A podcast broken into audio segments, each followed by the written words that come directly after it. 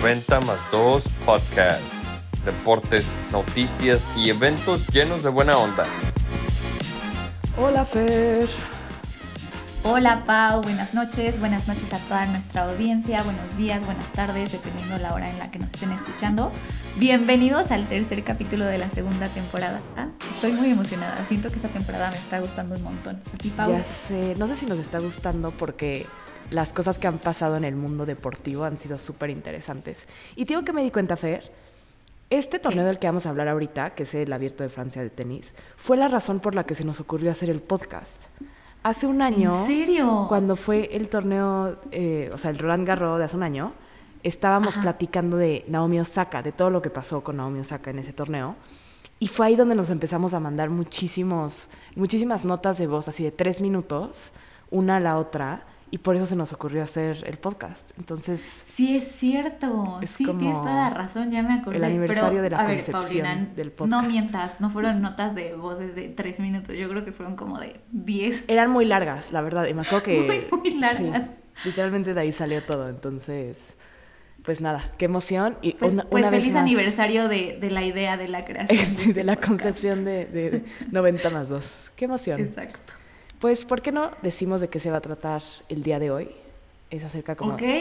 Como ya dijimos... Bueno, pues como Paulina ya se los spoileó un poquito, el día de hoy vamos a hablar de uno de los torneos más importantes de tenis, que es el Roland Garros, que se acaba de terminar. Entonces, les vamos a dar un mini tenis 101 primero, para los que no sepan nada de tenis, sepan de los que les estamos hablando y los que sí sepan, pues nos juzguen a ver si, si sabemos de lo que estamos hablando o no. Entonces, bueno, ahí les va. En el tenis hay diferentes tipos de El más, digamos, chiquito de todos es los torneos 125, que como su nombre lo dice, dan 125 puntos Al ganador. y pues al ganador y cierta cantidad de dinero, ¿no?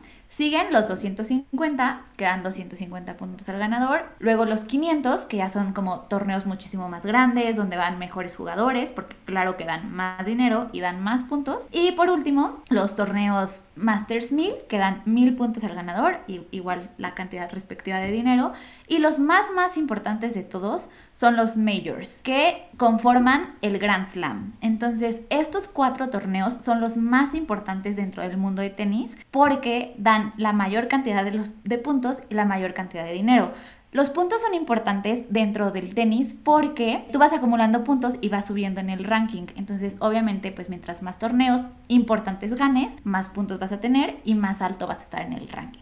Entonces, bueno, dentro de estos cuatro Grand Slams está el Roland Garros, del que les vamos a platicar ahorita en su edición 2022. Pero cuéntanos, Pau, ¿cuáles son los otros tres torneos que conforman este Grand Slam? Pues se los voy a decir como vienen en el año. El primero que hay en el año es el Australian Open, que es en Australia, en enero. Y este es sobre superficie dura, y es en Melbourne, la ciudad de Melbourne. Después está el Roland Garros, que es normalmente en esta época del año, en primavera, en París, y este es sobre arcilla, es el único Grand Slam sobre arcilla. Después viene Wimbledon, en julio, que es sobre pasto, en Londres. Y después viene el US Open, que es sobre, también sobre, sobre superficie dura como el Australian Open y es en Nueva York. El más antiguo de estos es Wimbledon, es como el más, es el que tiene como más cultura de tenis, no sé, como el más típico, yo creo. Sí. Pero los cuatro son súper importantes. Y cuando ganas los cuatro en un mismo año se llama el Grand Slam calendario, que es súper difícil de hacer, porque además son diferentes superficies y entonces puedes ser muy bueno en arcilla, pero si no eres bueno en pasto, entonces ¿cómo vas a ganar el, el Wimbledon después de haber ganado Roland Garros? Entonces es muy complicado y cuando pasa es como lo máximo. Igual, eh, como ya les dijo Pau, ganar un Grand Slam calendario, que significa ganar estos cuatro Grand Slams en un mismo año, es una cosa demasiado complicada de hacer. Pero a la vez también es muy, muy complicado ganar uno solo de estos torneos. Claro. Porque compiten los mejores tenistas del mundo en, en los mejores torneos, ¿no? Entonces tenemos aquí la lista de los más ganadores de Grand Slams en la historia. Que la número uno la- es Margaret Court con un total de 24 torneos de Grand Slam ganados. o sea, es una locura. O sea, imagínense que al año hay cuatro. Entonces, ¿cuántos años debió haber ganado para poder lograr estos 24? Le sigue Serena Williams con 23, que obviamente pues, todos conocemos a Serena Williams, que es un monstruo en el tenis, es una de las mejores en la historia. Después se viene Rafa Nadal, que obviamente es el hombre del momento, que les vamos a platicar en un momento más acerca de esto, con 22, Steffi Graf con 22 también, y por último Federer y Djokovic con 20. Y entonces ahorita tenemos a cuatro de estos jugando. Serena Williams, que está como ya cada vez más cerca del retiro, pero ahí sigue activa. Pero y sigue activa. estos tres cuates que son Nadal, Federer y Djokovic, que como que están ahí en una carrera entre los tres para ver quién acaba con más. Está todo muy interesante. Pero ¿por qué no vamos ya al torneo que acaba de terminar este domingo pasado? ¿Qué pasó en este torneo, Fer? Por favor. cuéntanos. Bueno, pues acaba de terminar el Roland Garros en su edición 2022. Este torneo dura dos semanas completitas. Los jugadores eh, se enfrentan un día sí y un día descansan. Un día tienen juegos y el otro día descansan. Por eso dura dos semanas, porque normalmente los torneos de tenis nada más duran una semana porque juegan diario. Entonces este yo creo que está mejor porque así tienen descanso entre partido y partido y no está tan matado. Eh, hablando de las mujeres, ya saben que una de nuestras favoritas de la vida, que siempre les vamos a mencionar, aunque no juegue tanto como en este caso, es Naomi Osaka. Es una de las mejores tenistas en el mundo, pero este torneo como que es su talón de Aquiles. Porque Sí. en la edición pasada, como les contaba Pau, que fue cuando eh, toda esta idea del podcast inició, ella no jugó porque se rehusaba a dar entrevistas pre y post partido porque estaba como en una este, situación mental un poco difícil para ella y las entrevistas la ponían muy nerviosa, la ponían muy ansiosa, no las quiso dar y la sacaron del torneo. Y entonces al año siguiente, que es el torneo que acaba de terminar, eh, después de un año de descanso y de tener terapias y demás, eh, regresó al torneo, empezó a dar las conferencias y todo, pero perdió en la primera ronda. Que la verdad no es algo que se espera de Naomi Osaka, porque como les decimos es una de las mejores tenistas del momento. Entonces que haya perdido tan pronto en un torneo tan importante, pues eh, fue- sí fue como una noticia. Pero bueno, esperemos que en los siguientes torneos, en la gira de pasto que se viene ahora, le vaya mejor. Sí. Y creo que es un poco tema mental, como de que ella sabía que este era un torneo al que regresaba un- como con problemas del año pasado totalmente fuera de, de la cancha. Entonces al regresar creo que es, es algo difícil. Eh, no está siendo su mejor año hasta ahora en lo tenístico, digamos, pero de todas maneras como que ya viene la temporada en la que le va mejor, que es temporada de pasto y después de canchas duras, entonces seguramente regresará. Pero entonces, como no ganó Naomi, ¿quién ganó Fer? Bueno, pues como ya se lo esperaban, si escucharon el capítulo pasado de nuestro podcast, ganó Iges Viantec. Iges Viantec es de verdad que una de nuestras favoritas. O sea, yo creo que como Naomi no está jugando, Iga sí, pues nos está ganando ahí el corazoncito poquito a poquito. Ella es la número uno del mundo y bien merecido que lo tiene. Es su, gran, su segundo Grand Slam que gana y la, la vez pasada también ganó Roland Garros. Entonces, como les decíamos, es muy, muy difícil ganar estos torneos. Ella es el segundo que gana y además solo tiene 21 años. O sea, imagínense. Chiquitita. Es una bebé y ya ganó dos veces este torneo. Esperemos que gane Wimbledon, que es el siguiente Grand Slam que viene. Esperemos que gane eh, el US Open, que es el último Grand Slam de este calendario. Y bueno, que le vaya muy, muy bien. Pero a ver, lo más impresionante de Iges Viantec es que no ha perdido en todo el año. O sea, imagínense que Está torneo brutal. al que entra, torneo que gana. Entonces, como no ha perdido y ha ganado todos los torneos que ha jugado, ha acumulado una racha de partidos sin perder impresionante. Hasta ahorita lleva 35 partidos sin perder Al hilo. al hilo. O sea, imagínense lo que es 35 partidos. Es, es una locura. Es una locura. Y como es Para tan que una sepan, locura, nada más, en un Slam récord.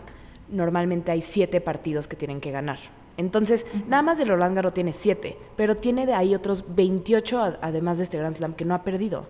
Uno tras otro que ha ido ganando. Entonces, lo que está haciendo realmente es casi, casi inédito. El récord ahorita de partidos ganados lo tiene Venus Williams, que igual son 35 partidos. Entonces, en el próximo torneo que gane Iga y en la primera ronda que gane su primer partido, se va a pasar el récord. El récord de la historia. O sea, de Así verdad es. que tener esta racha de 35 o probablemente 36 partidos ganados es una cosa impresionante. Y para que vean qué tan impresionante está esta chava, ahorita les dijimos que es la número uno del mundo porque tiene muchísimos puntos. El segundo lugar lo tiene una tenista que se llama Annette Contaveit, pero Iga le gana con 3.600 puntos. O sea, imagínense que un torneo de esta capacidad te dan 2.000 puntos. O sea, Annette tendría que ganar dos torneos de Grand Slam, que es dificilísimo, para pasársela. Sí, se Eh, está tiene llevando- un nivel impresionante. Ahorita está apabullante esta Iga, porque sí está es ganando con palabra. todo y casi casi sabes que si va a jugar ella va a ganar. Pero además Sí. nos cae bien porque es como muy es muy humana, pero por ejemplo, cuando ganó dijo a Ucrania stay strong And I wanted to, at the end, um, say something to Ukraine to stay strong because the world is still there and que eso fue como muy fuerte porque ella, como dijimos en el capítulo pasado, ha sido muy verbal acerca de su apoyo a Ucrania. Y por ejemplo, tuvo otro momento que nos encantó, que fue cuando, después de que ganó el partido, se acercó como a saludar a sus coaches y así. Y atrás de sus coaches estaba sentado Lewandowski, que es un Sí. futbolista de Polonia, ella también es de Polonia. Este futbolista es uno de los top del mundo, es eh, increíblemente bueno. Y hay una foto en la que ella lo ve y literal nada más se ve que está en shock de que ahí está Lewandowski y la quiere saludar. Y como- Lewandowski con cara de sí, sí soy yo. entonces nos cae bien porque además es como muy relatable, ¿no? Como que así sería como yo reaccionaría si Lewandowski estuviera ahí para saludarme Sí, después de mi partido. Yo, yo haría la misma cara, porque además, o sea, los dos son el orgullo de Polonia, ¿sabes? O sea, es como si Lorena Ochoa se encuentra a Checo Pérez. Sí. O sea, así. O Exacto. sea, de verdad, jugadorazos de, de su país. Y lo único Pero triste de la final es que perdió Coco Goff, que como dijimos la vez pasada apenas tiene 18 años. Y sí lloró después de perder, pero creo que esta es una de las mucho. jugadoras que vemos con muchísimo futuro. Y no dudo que vaya a ganar un Grand Slam. O sea, se le ve, se ve que trae la mentalidad y toda la actitud. Entonces, Sí. Mi papá dice que es mini Serena Williams y yo la verdad sí creo. Sí creo que vaya a Yo creo que ganar esas, mucho. cuando ves ese tipo de jugadoras, te das cuenta las puertas que abrió Serena Williams y Venus Williams. ¿no? Exacto. O sí. sea, el camino que abrieron para que ella, Coco Gauff, pudiera llegar y no se nos ha agarrado ver a una persona así, estando, o sea, estando en las finales de Grand Slams y que nosotras digamos, ah, seguramente va a ganar uno. O sea, ese es el efecto hermanas Sí. Williams, la verdad. Pues Pero muchas bueno. felicidades a Iga, muchas felicidades a Coco, pero ahora vamos con los hombres, porque ahí pasó algo impresionante. el drama. Simplemente sin el palabras. drama, drama, drama. Déjenme les cuento cómo estuvo la cosa del lado de los hombres. De un lado de la llave teníamos a todos los fuertes, que ahorita son como los top del mundo. Y del otro lado teníamos como a los que son buenos, pero no son los más conocidos. Entonces, por ejemplo, de un lado teníamos a Nadal, a Djokovic, a Zverev, a Alcaraz, que es un chavo de 18 años ahorita, buenísimo. Y del otro lado estaba Tsitsipas, que es uno de los favoritos de aquí, eh, especialmente por Fer. Este, Medvedev, que ahorita, hoy en día ya es el número uno del mundo y Ruth, que son muy buenos, pero realmente como que los más fuertes se veían del otro lado de la llave. Entonces, casi casi sabías que quien ganara del otro lado, del lado de Nadal, Djokovic así, iba a ganar el torneo. Llegamos Sí, y del otro lado, Ujú. todo mundo esperaba, incluyéndome, que pasara Tsitsipas, que en ese momento era el número 4 del mundo, o Medvedev, que en ese momento era el 2, que ahorita es el 1, porque pues todos los demás no había manera que les dieran pelea y, y ellos iban a llegar a la final. Pero no Exactamente. sucedió así. No sucedió así. En los cuartos de final, Nadal le ganó a Djokovic, que fue un partidazo. Si no lo vieron, vean los highlights en YouTube. La verdad es que vale la pena. Y Zverev eh, le ganó a Alcaraz. Entonces llegamos a la semifinal, Zverev contra Nadal. Partidazo. Y pues, ¿qué pasó en esta semifinal? Uno, se veía que iba a ser un partido larguísimo. Porque imagínense que no habían acabado el segundo set y ya llevaban tres horas de partido. Para que se den una idea, normalmente, o sea, un partido puede, hasta de Grand Slam, puede llegar a durar una hora máximo. Eh, o, digo, hay partidos de cinco horas, pero este partido se veía para que durara unas siete, para como iba en ese momento. Estaba peleadísimo. El primer set lo ganó Nadal, el segundo eh, estaban en tiebreak. Realmente Zverev estaba jugando impresionantemente bien, Nadal estaba jugando con todo. Los dos se veían cansadísimos, como que el clima de ese día estaba muy húmedo, entonces estaban sudando. No sé, se veía que estaba brutal el asunto. Están justamente Sí, en el tiebreak. muy- Justamente en el tiebreak, de repente Zverev corre para un lado de la cancha, se frena y se le dobla el tobillo a la hora de frenar. Inmediatamente cae no. al piso y empieza a agarrarse el pie y a gritar. Y O a sea, llorar, sí. Pero no ¿cómo saben, y se, o sea, toda la gente callada en el estadio y solo él gritando y llorando.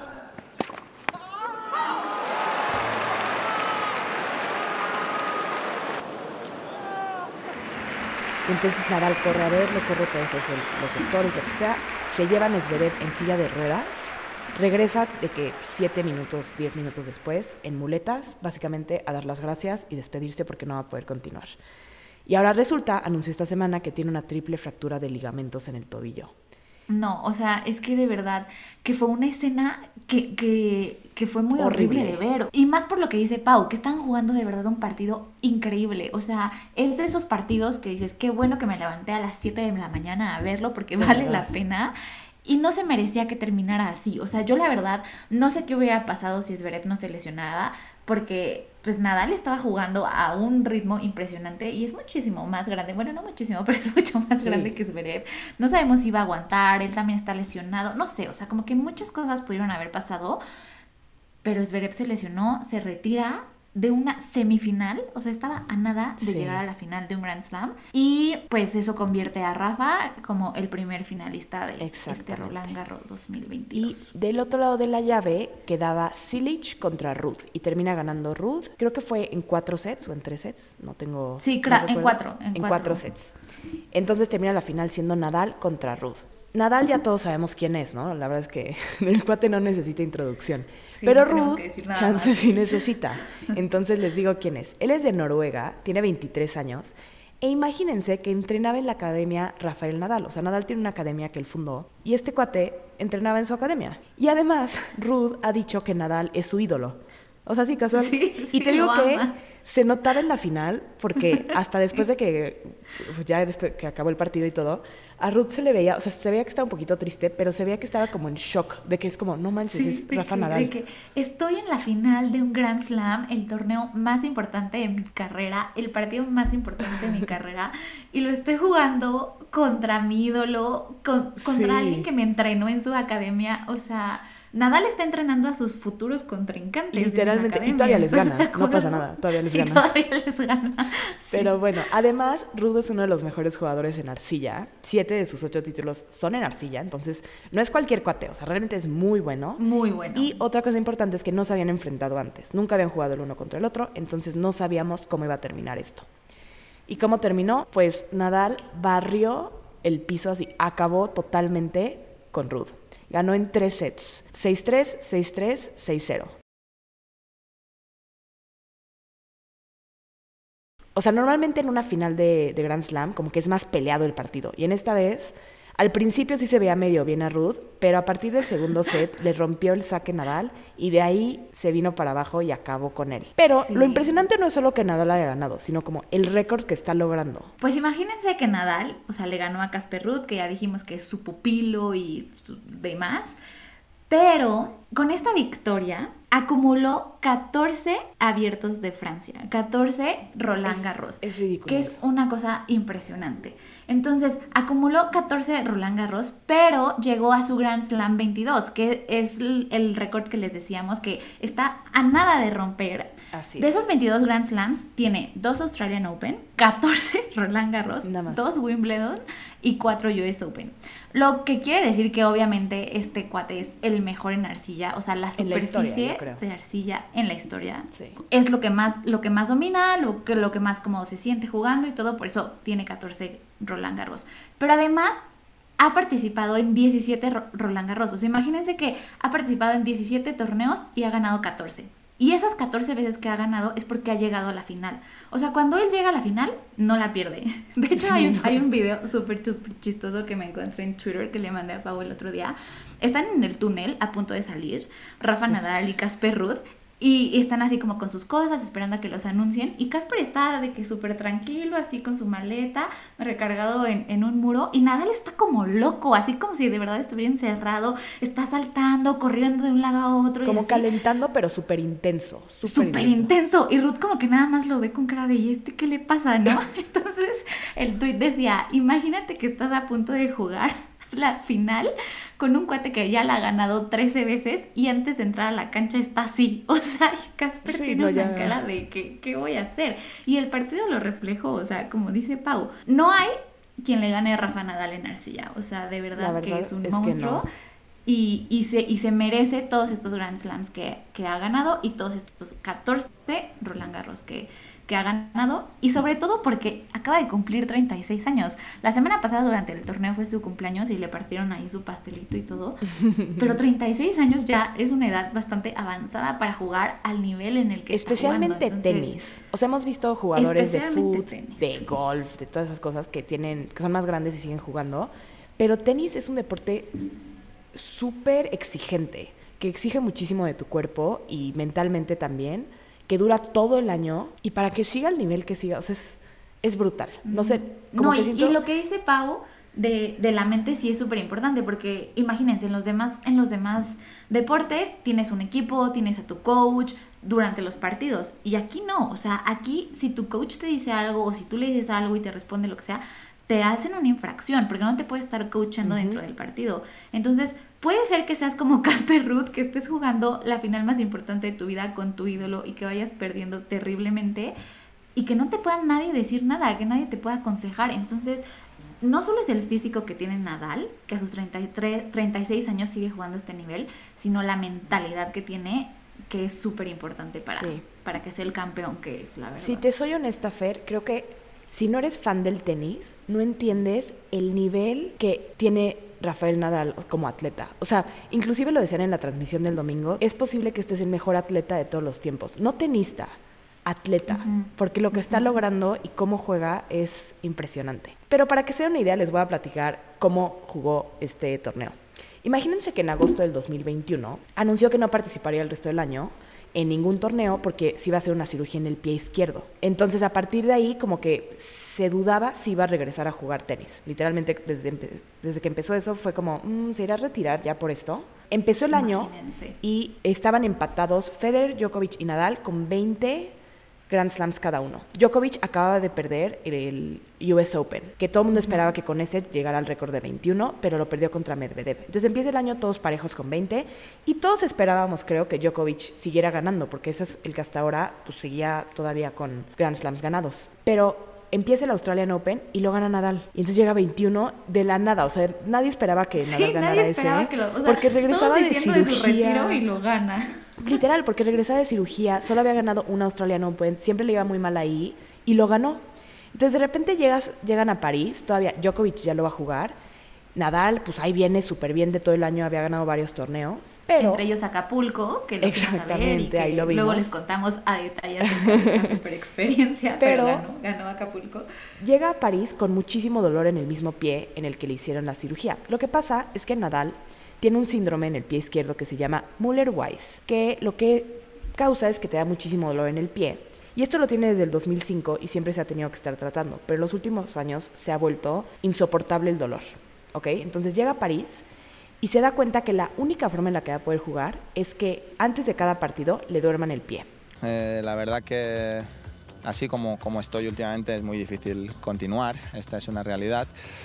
Aquí pues he jugado con, con el pie dormido, eh, he tenido que hacer unos bloqueos anestésicos antes de, de cada partido en los nervios a distancia, con lo cual tenía el pie sin sensibilidad, por eso he podido jugar. Contá, contá un poquito cómo es eso, que te mete una aguja en el medio del nervio, ¿cómo es? Sí, eh, en, los, en los dos nervios que, que refieren hacia el pie, pues antes de cada partido me, me, me pinchan eh, anestesia eh, y, y se me queda el pie sin sensibilidad, ¿no? Con lo cual... Cada uno de sus partidos de este torneo los jugó con el pie dormido. O sea, no sentía el pie. Es impresionante porque ni lo notas, lo estaba comentando el otro día, ni siquiera se ve que cojee o que esté incómodo. Él juega normal, pero literalmente no siente el pie.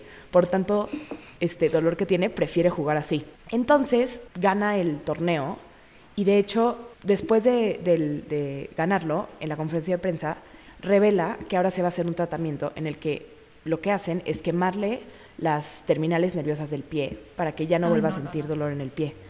Es como un último intento. Si esto no es este, lo que lo cure, es posible que ya se vaya a retirar. Inclusive, el fin de semana antes de la final, salió un rumor en España, muy fuerte, en la revista Marca, que decían que el domingo iba a ser su último partido, que después de ganar el Sí. partido iba a anunciar que se retiraba, ahí mismo, en la cancha. Entonces acabó el partido y todo el mundo estaba esperando a ver si de verdad decía eso. A Y ver no. qué decía. De hecho, terminó el partido y él dijo como, bueno, muchas gracias, nada más les digo que voy a- yo voy a seguir tratando de encontrar la manera de ganar y aquí voy a seguir, no sé qué. Entonces, como que dio a entender, eso era un rumor, yo aquí sigo. Ento- Sí. El único problema es su Li- pie. Realmente creo que su cuerpo está perfecto, nada más es que su pie, o sea, realmente es lo que lo frena. Y es que además yo siento que también toda la gente creía que se iba a retirar en Roland Garros porque es su torneo. O sea, imagínense de los 22 Grand Slams que tiene, tiene 14, ha ganado Roland Garros. O sea, obviamente es su mitad. torneo, aunque no sea español ni nada, es su casa. O sea, él trata siempre de agradecerle a la gente que lo ve en francés y todo. Y justo en una de estas entrevistas que comenta Pau a final de- del partido, la entrevistadora le dijo, por favor, Rafa, no digas que te vas a retirar ya, este, no digas ni siquiera que lo estás pensando. Y él todavía le faltaban como dos partidos y dijo, miren, por ahora lo único que les puedo decir es nos vemos en dos días. Entonces obviamente creo como toda esta controversia de si ese iba a ser su último torneo de la vida, porque era Roland Garros, es el torneo más importante para él, es su casa, lo ganas y te retiras, ok, pero no, gracias Sí. al cielo dijo que no, que eran, bueno, no dijo que eran rumores, pero él dijo, voy a seguir luchando, literalmente. Y pues esperemos tener a Rafa por mucho tiempo más, porque de verdad que es un atleta increíble. Sí. Y nada más, no le quiero echar la sal, pero va en camino más o menos al Grand Slam calendario, que como les dijimos al principio, es que ganes los cuatro Grand Slam en un mismo año. Ya ganó la mitad y le quedan los otros dos, que son Wimbledon y el US Open. Entonces, pues si gana cualquiera de esos dos, no solo va a seguir con el récord, sino que va a estar un paso más cerca del Grand Slam calendario. Ojalá lo logre, pero va a estar muy, muy, muy, muy, muy difícil. Pero bueno. Vamos a decretar que Rafa, Rafa lo gana y listo. Listo, decretado. Pero ahora, Decretado. entonces, el siguiente Grand Slam que queda es Wimbledon, que empieza el 27 de junio. Que a ver, ahí está pasando algo extraño, ¿no, Fer? ¿Qué está pasando ahí? Sí, bueno, pues los organizadores, como decía Pau, este es el torneo como más antiguo de tenis y más... Bueno, la verdad no lo quiero describir mal, así que no voy a decir nada acerca de él porque me gusta mucho, pero este año los organizadores decidieron no dejar que ni los jugadores rusos ni los bielorrusos participen en el torneo, justamente por la situación que, que se está viviendo entre Rusia y Ucrania, en la invasión de Rusia a Ucrania. perdón. Eh, Entonces no van a poder jugar. Y entonces la WTA, que es la Asociación de, de Tenis de Mujeres, y la ATP, que es la de hombres, anunciaron que entonces si Wimbledon no va a dejar que estos eh, jugadores de estas dos nacionalidades jueguen, ellos no van a otorgar puntos. Entonces, como nosotros les decíamos, en cada torneo tú ganas ciertos puntos que te suben en el ranking. Entonces, Wimbledon no va a dar puntos. O sea, el torneo sí se va a dar, sí van a repartir el dinero, pero si tú lo ganas, no te van a dar los puntos de que hayas ganado ese torneo. Entonces es como todo un drama porque estos jugadores no van a jugar, porque no va a haber puntos. Drama, drama, drama, drama. Y entonces hay jugadores como Naomi Osaka que ya dijeron que no están seguros si van a ir a jugar Wimbledon. Otros que dijeron, no, pues es que ya Wimbledon se convirtió como en un este, torneo de exhibición porque realmente no vamos a, a ganar puntos para el ranking. Entonces, como que este Wimbledon, Wimbledon va a estar revuelto en mucha controversia. Ya, desde ya, o sea, ni siquiera tiene que empezar para que ya esté muy controversial el asunto. Y pues de hecho, el primer lugar no va a jugar porque es Medvedev y es ruso. Y es ruso. Entonces, que es una tontería, por cierto, que no dejen jugar a los rusos, porque ellos qué culpa tienen, ¿no? Pero bueno. Y el número dos, que es Berev, tampoco va a jugar porque está lesionado. Entonces, pues no sé, hay oportunidad de que, de que gane otra persona. Vamos a ver quién puede ser. Nadal, Nadal, Nadal. Ojalá sea Nadal. Ojalá. Este, Pero a ver, o sea, algo raro que pasa es que, por ejemplo, hay una tenista que se llama Elina Svitolina, que ella es ucraniana, ¿no? Entonces, obviamente le preguntaron su opinión acerca de esto y dijo, yo la verdad, yo como ucraniana y como tenista profesional, creo que si un jugador ruso ya se pronunció en contra de la guerra, en contra de la invasión, no tiene nada de malo que juegue Wimbledon. Y pues como que ya se generó, generó toda una polémica y hay opiniones encontradas. Entonces, pues bueno, el 27 de junio que empieza este torneo, veremos qué sucede, veremos quién juega, veremos quién gana, aunque no se lleve los puntos, pero pues que se lleve el dinero nada más y el honor de haber ganado Wimbledon 2022. ya sé. Vamos a ver quién gana. Estoy muy emocionada porque ya sé Wimbledon, pero chance va a estar como un poco opacado por todo lo demás. Pero bueno, Fer, ¿por qué no te hago la pregunta de tiempo extra que se me ocurrió hace unos minutos Sí, está bien, estoy preparada. para acabar el episodio de hoy? Muy bien. ¿Quién crees de los tres personajes que mencionamos, Federer, Djokovic y Nadal, que va a terminar con gra- más Grand Slams en su carrera? ¿Quién creo o quién Sí. quiero? Es que ¿Crees? es de manera realista. ¿Quién va a acabar con más? ¿Quién es tu... ¿A quién ves? Creo que Djokovic. Yo igual. Tristemente, yo creo que igual. Porque au- aunque ahorita se ve muy yo- fuerte a Nadal, Djokovic como que sí, todavía se ve muy entero. O sea, creo que en dos años podría estar ganando de que tres más fácil. Sí, exacto. Y Federer, la verdad, quién sabe cuándo regrese a jugar, quién Yo sabe creo si que gane Federer otro ya Grand tiene Slam. un pie en el retiro. Exacto. Y Nadal, pues como todo lo que les platicamos, yo creo que tampoco va a poder ganar muchísimos más. Entonces, ¿quién creo? Djokovic. ¿Quién quisiera? Nadal o Federer. Yo quisiera Nadal, o sea, dos 100% los Nadal, pero, ¿Sí? pero igual creo que va a ser Djokovic. Ay, no es que yo amo a Federer, creo que, creo que sí lo amo un poquito más que a Nadal. Oye, y una pregunta más difícil. Ok, va a ser Djokovic, ¿con cuántos? Con 27. Va a ganar 5. 27. Va a ganar 7 más. 7 más. Yo, Yo creo que creo. con 24. O sea, sí lo veo bien, pero no tan bien. Y yo, 27, Sí, yo tú- 30. No, sí, yo digo 24. Ya en 5 años que se bueno, retire, sí, porque ya tiene platicar. 34, no está tan, tan joven. Y creo que lo que pasa es que ya vienen los más chavos fuertes que le van a empezar a quitar. No, sí es cierto, la verdad no va a ganar tantos porque sí, No, ya habías dicho sí. 27, ya habías dicho 27. No te puedes echar para como así ya. No, no, no. Pero no me bueno. acordaba de los demás jugadores. Muchas gracias por escucharnos a todos. Ya saben, síganos en redes, mándenos cualquier tema que quieren que platiquemos, escríbanos si tienen cualquier duda y pues que tengan una excelente semana. Y por cierto, acuérdense que son las finales de básquet. episodio. Así ah, es. sí, véanlas, véanlas. Celtics contra Véanlas, por favor. los Van Warriors. ¿A quién le vas a hacer? Creo que tengo que responder Warriors porque si no me corren de la casa. Ok, yo la verdad no le voy a ninguno. Como quisiera irle a alguien, pero cada vez que lo veo, como que digo, ay, la verdad ninguno de los dos me interesa. Creo que voy a decir Celtics, nada más porque los Warriors han ganado Por mucho. llevarme últimamente. la contraria. Sí, ¿verdad? exactamente. Así, una vez más. Pero bueno, muchísimas gracias Bueno, a todos. nos vemos en el próximo episodio. Bye, bye. Bye. 90 más 2 podcast. Segunda temporada.